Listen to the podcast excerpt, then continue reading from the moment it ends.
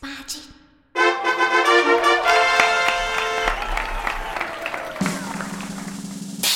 嘿嘿哈哈，十八般武艺，扎背当忙，九弯十八拐。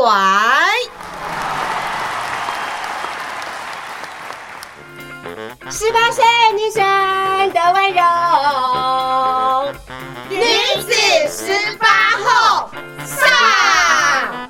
十八岁以后，哪怕惊涛骇浪，都能海阔天空。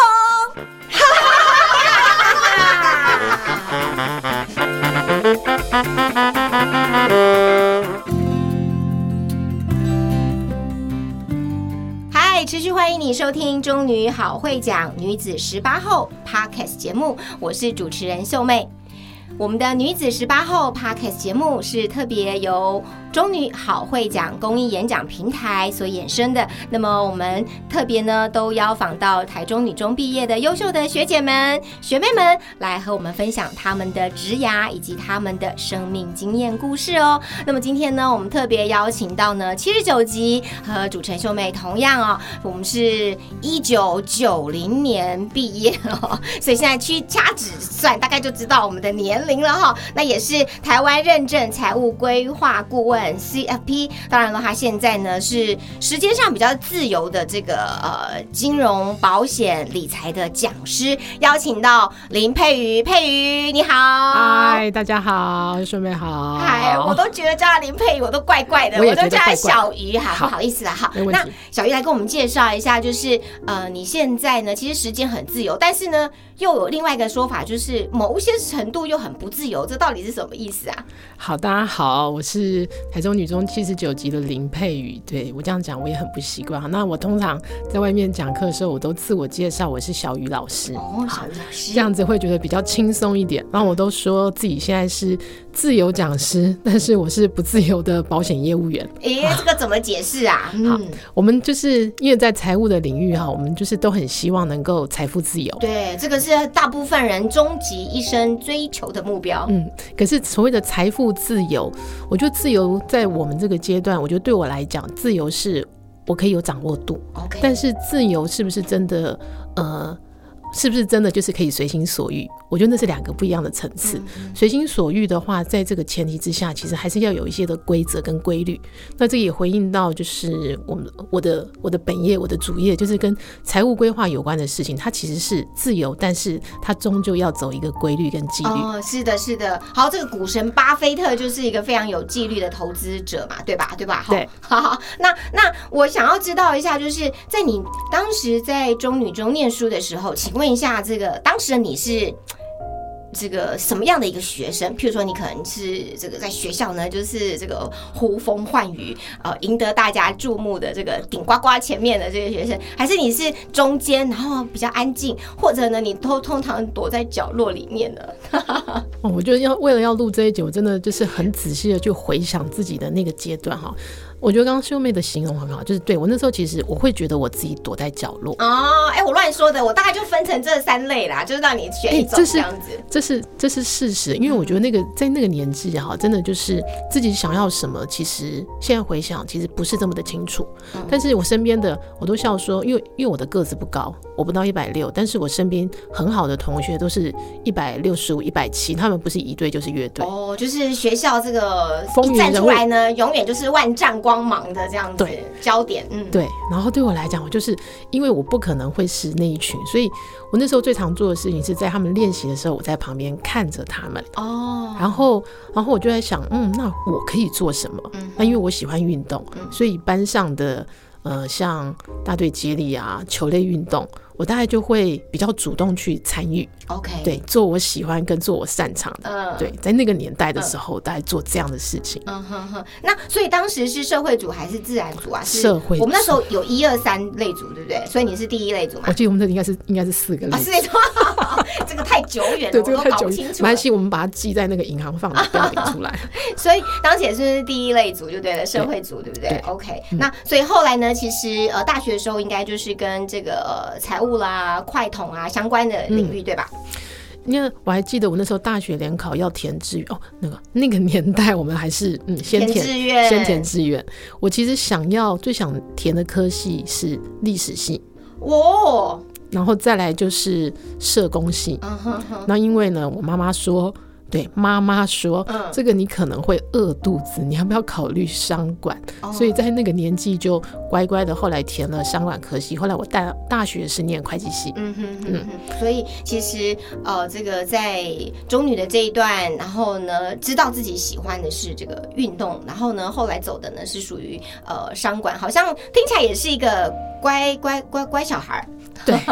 听起来就是应该是说回过头去看我那一段，就是呃，我们一直在一直在做一个嗯父母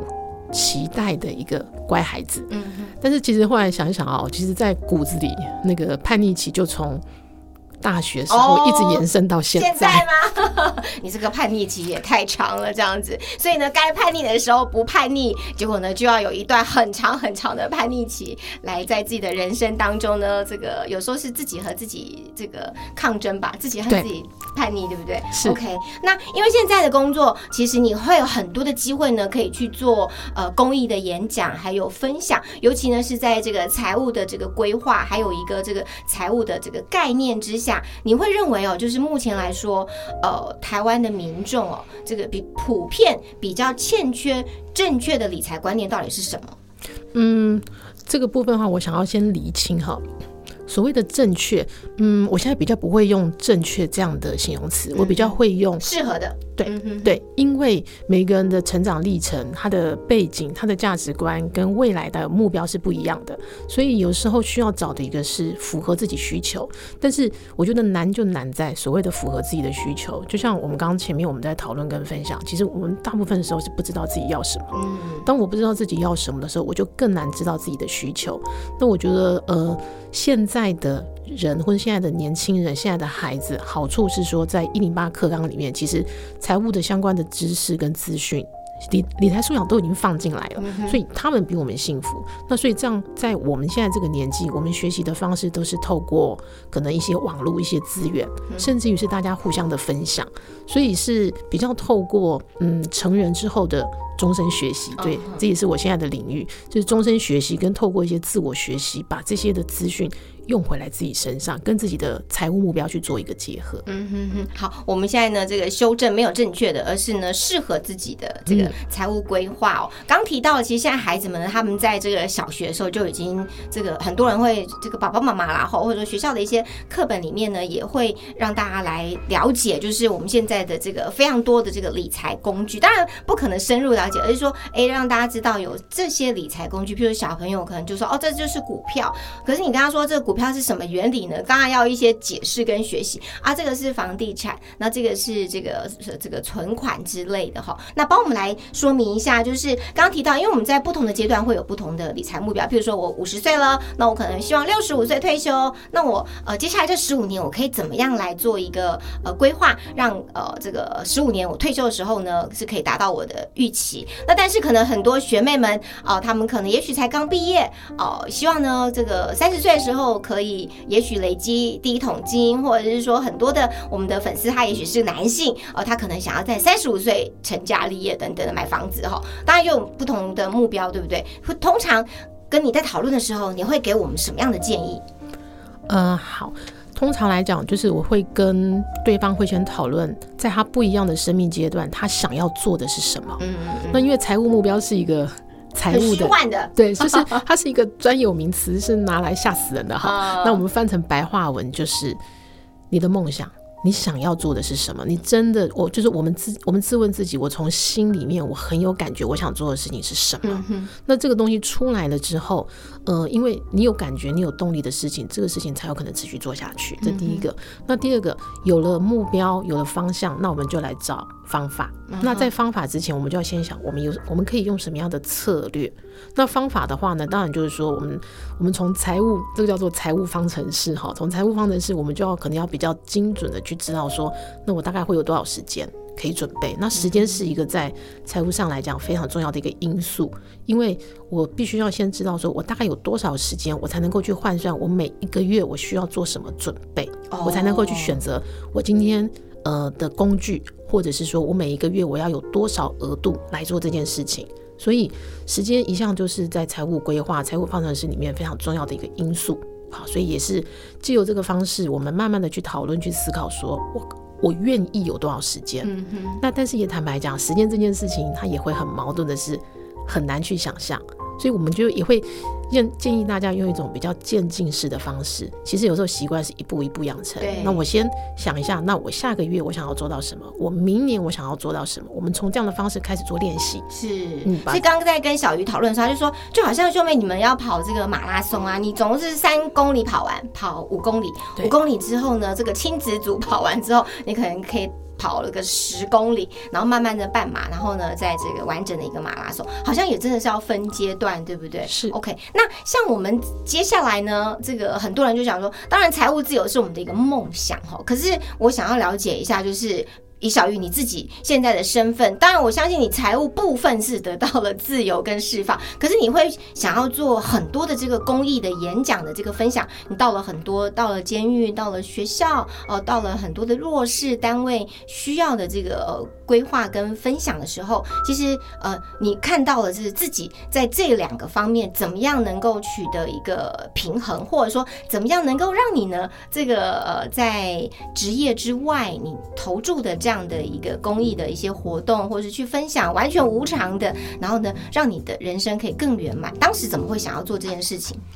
我记得，呃，从我开始工作的时候，嗯、然后我妈妈最常问我的一句话就是：“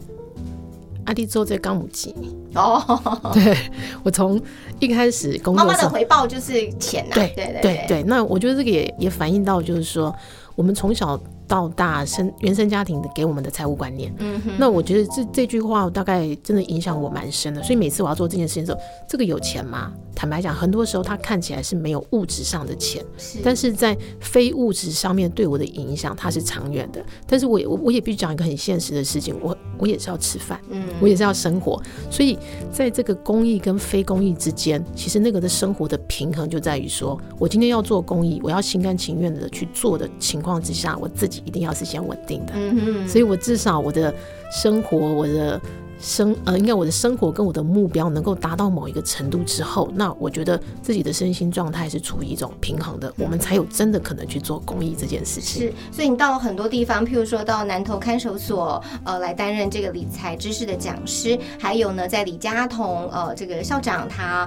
呃所创立的这个博友基金会，也和弱势家庭的孩子呢来分享这个理财的观念，还有呢，在彰化县呃这个生命线的新住民家庭中心呢担任这个财务的规划老师。其实这些演讲，老师说，或是担任这些都是无偿的，可是你乐于付出，然后你觉得这些虽然是无形的，可是它会让你更自由，甚至呢是让你觉得你的这个所谓的斜杠的这一些演讲也好，让你的投报率更多，可以这样解释吗？投报率是很不错的，哎、其实是因为啊，哈，就是说有一些的无偿的一些的公益的讲座，其实某种程度来讲，其实我也让自己嗯产生了一些影响力。哦然后也因为这些影响力，其实我后面其实对自己的实质上的工作跟这些讲课的，就是有偿的收入，其实是那个带动的影响是更大的。嗯，但是我也必须坦白说，在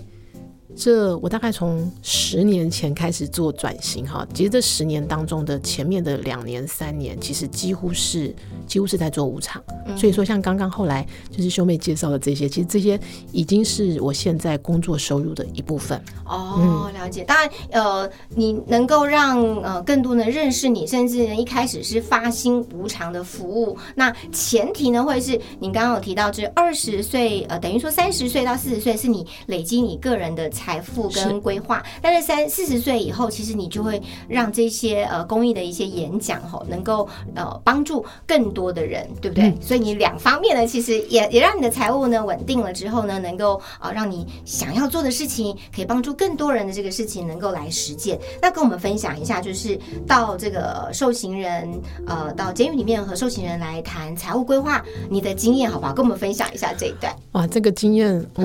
我想想看，我今年进到监所教课已经是第十年。哇，刚好十年整。对对，今年今年今年是第十年。然后我觉得就是那个时候的一个调整哈，因为说实话，我们今天今天之所以会在监所遇到这些同学，每一个同学背后都有故事，所以在面对这些同学这些课程的时候，我觉得自己先做的一个调整是，呃，把自己的价值观、自己的批判放在教室门口。哦，嗯，我们就是用一种听故事的态度，听一种就是理解对方，才能够在对方的生命脉络里面去找到符合他的呃跟钱有关的财务方程式。嗯哼哼，有没有发现，就是我们的呃监所里面的朋友，他们其实呃跟我们想象中的是很不一样。很多人可能会认为说，就是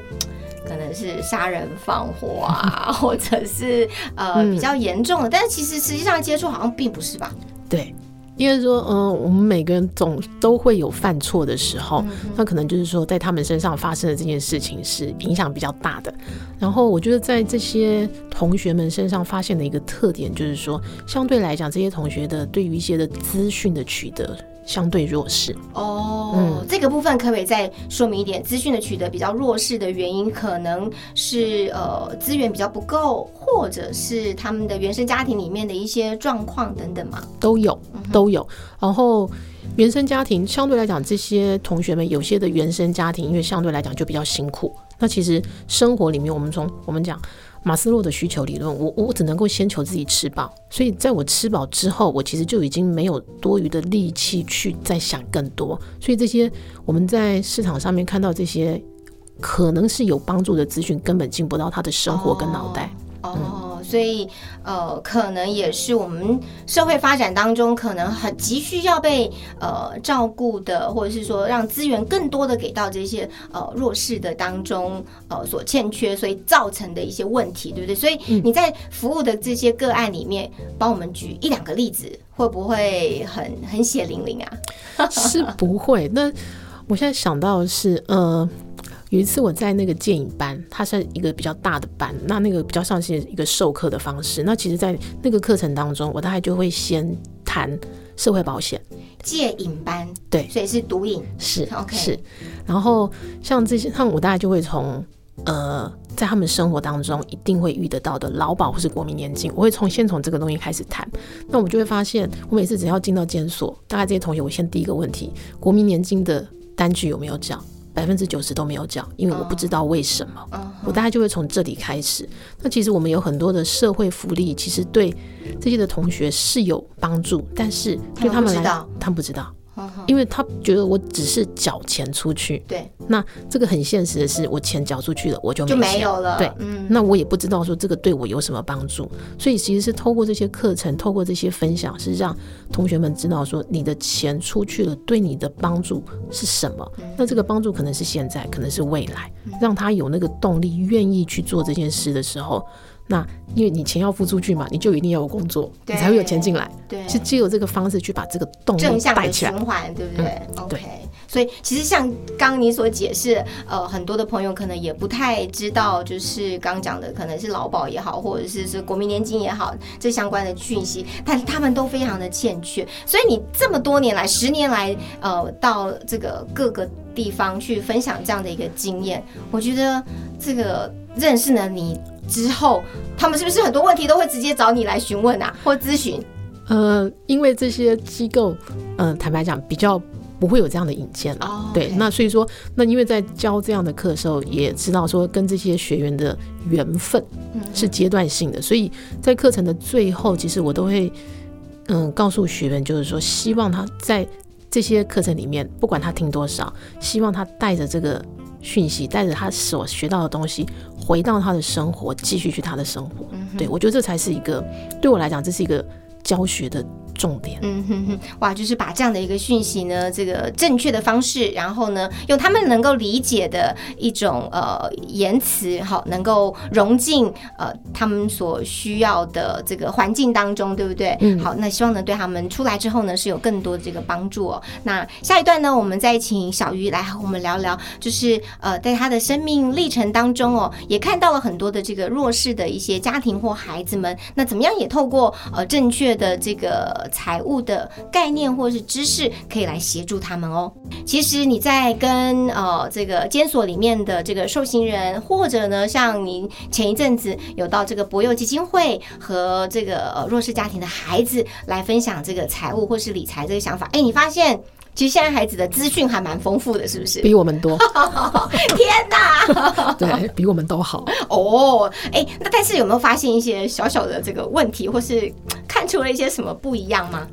嗯，我后来觉得哈，那个资讯要分级是真的有它的必要性哈，因为有时候在课程的时候，就是我觉得现在的孩子，因为他们上线上课比我们都习惯。所以他们在线上课，他们会用他们的方式，比如说用讯息做一些的回馈或者反应。那我们也看到，对我来讲，我也看到是说，哦，在讲一些可能跟财务资讯有关的一些专业知识，他们会有一些他们的问题。嗯哼。那可能有一些的认知跟落差，其实我们就会看到它是不一样的。哦。那也比较可惜的就是说，嗯，透过讲座，因为时间有限，场次也比较少，我们对孩子的这个观念的理清。我们我我们能够做到的比较有限，譬如说，可以举个例子嘛？孩子会有什么比较特别的问题，让你觉得，哎，这个好像跟你原本认知的是有落差的？我有个印象比较深刻，是那天我们就是在讲一些跟钱有关的事情的时候，然后大概十个孩子里面，大概有三个、四个会讲会计。哦，对，那其实我们在我们的呃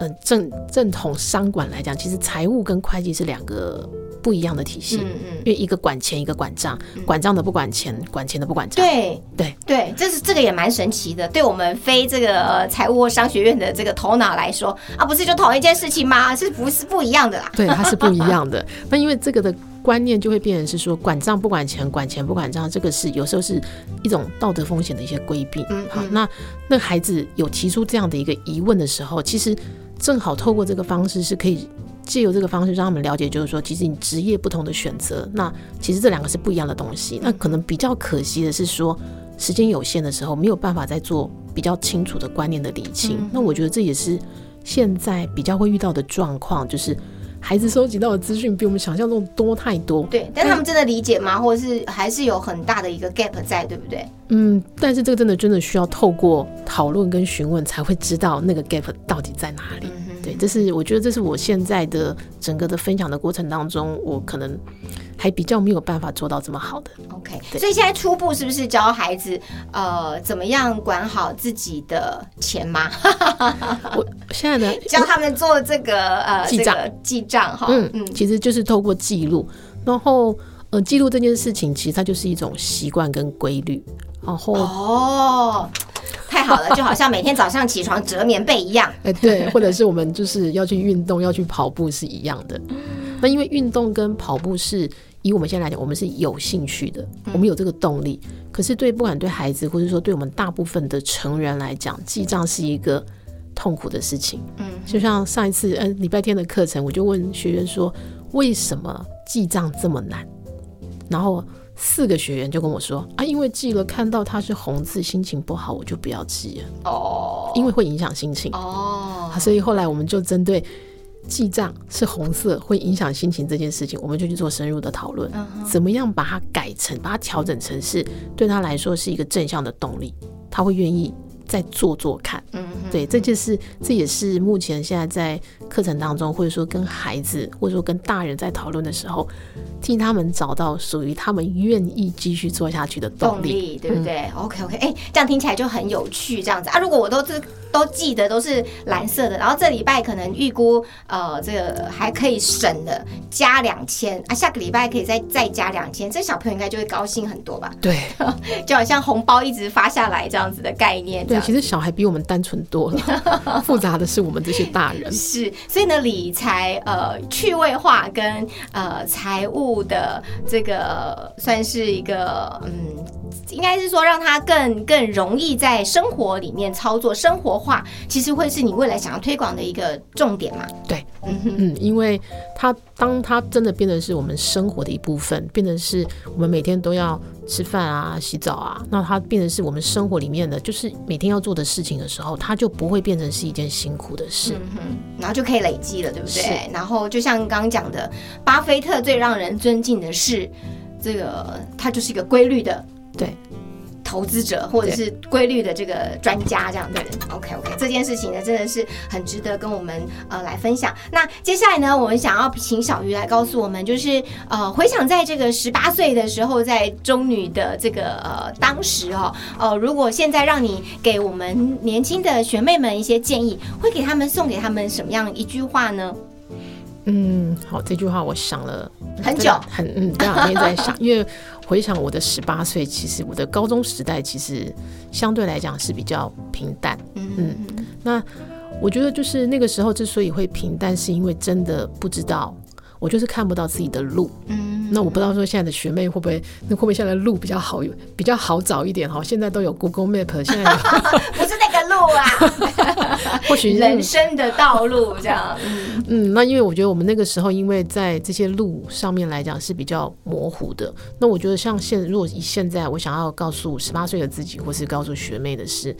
路没有尽头，哦。不管走到几岁都没有尽头，但是路可以有不一样的方向。OK，路可以很多，对不对？很多条路，然后呢，没有尽头，就是努力去尝试，嗯，对。好，然后不要呃，这个哎，这个对自己太严苛，对，嗯好好，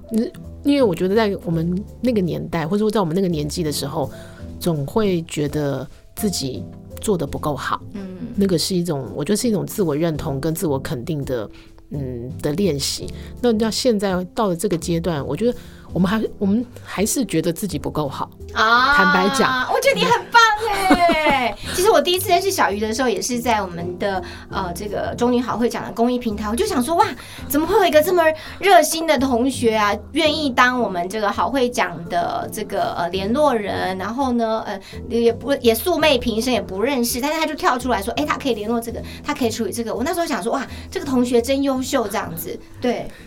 没有觉得你不好，你觉得好超厉害的，超热心的。我后来把这句话做了一个转化哈，嗯就是说我们从心理学的角度，就是说那个动力，以前我会觉得自己不够好，那这句话后来我把它调整成是，我还可以再做点什么，哦怎么做可以再好一点。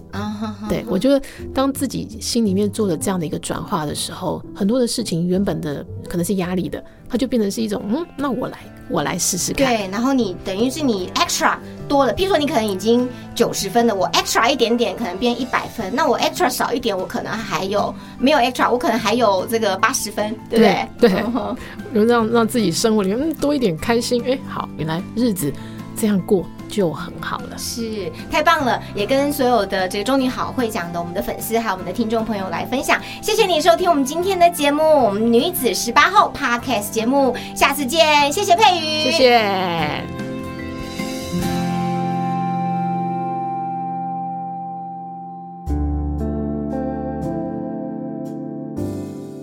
各位亲爱的女子十八后的听众朋友，大家好！又到了我们心灵游戏小单元的时间了，我是小天使。今天小天使又要来跟大家谈一谈，在你的心里是不是一直都有一个忘不了的人，或者忘不了的事？哎，我们今天就来测一测。问题是。如果有人告诉你，喝完下列有四杯果汁当中的一杯，你就会忘记你这一生当中所有的一切记忆，你会选择哪一杯？好，A 是凤梨汁，B 樱桃汁，C 番茄汁，D 葡萄汁。选择好了吗？答案要揭晓喽！选择凤梨汁的你呢？嗯，你最难忘记的就是你自己。你的一生都在为别人而活，所以你想找回内心深处最真实的你。现在的你会在忙碌中感到迷茫。你看不清楚眼前的方向是通往何处，你不明白你的努力是为了什么，你甚至放弃了最初的梦想，只是日复一日的过活。此刻的你或许正在做着与梦想无关的事情，你会有遗憾和痛苦。但希望这些都击垮不了你，因为最终的你还是会希望自己的人生能够完整。对于人生，你有着永不放弃的心，因此你没有办法将自己的亲人、朋友从记忆里抹去。所以，现在的你要做的就是好好努力，尽量不去给自己留下遗憾哦。选择喝樱桃汁的人呢？你最难忘记的是爱人。你没有办法接受长久陪伴在你身边的爱人消失在记忆里。每一段刻骨铭心的爱恋都是难以忘却的。或许他曾经伤害到你，但在你的心里，他依旧占据着极其重要的位置。这样洒脱而又真实的你呢？相信真爱，懂得珍惜现在拥有的。会是一个优秀的爱人，但是小天使要建议你不要因为爱情而冲昏了头脑，因为除此之外还有很多你值得去关心的人哦。选择喝下番茄汁的你呢？你最难忘记的是你的事业。当这一杯番茄汁端在手中。你却难以放弃你这一生的追求，事业可以带给你光环，但也会让你非常疲倦。尽管如此，在你看来，它依旧是非常重要的。你渴望在事业中取得成功，并且十分享受工作带给你的充实感。把事业放在首要的位置，对你来说其实并没有错。只是你太过于沉溺其中，会严重影响你的感情生活。因为变成工作狂的你会逐渐的很难相信感情，所以在热爱工作的同时，也不要忽略你身边的朋友和亲人哦。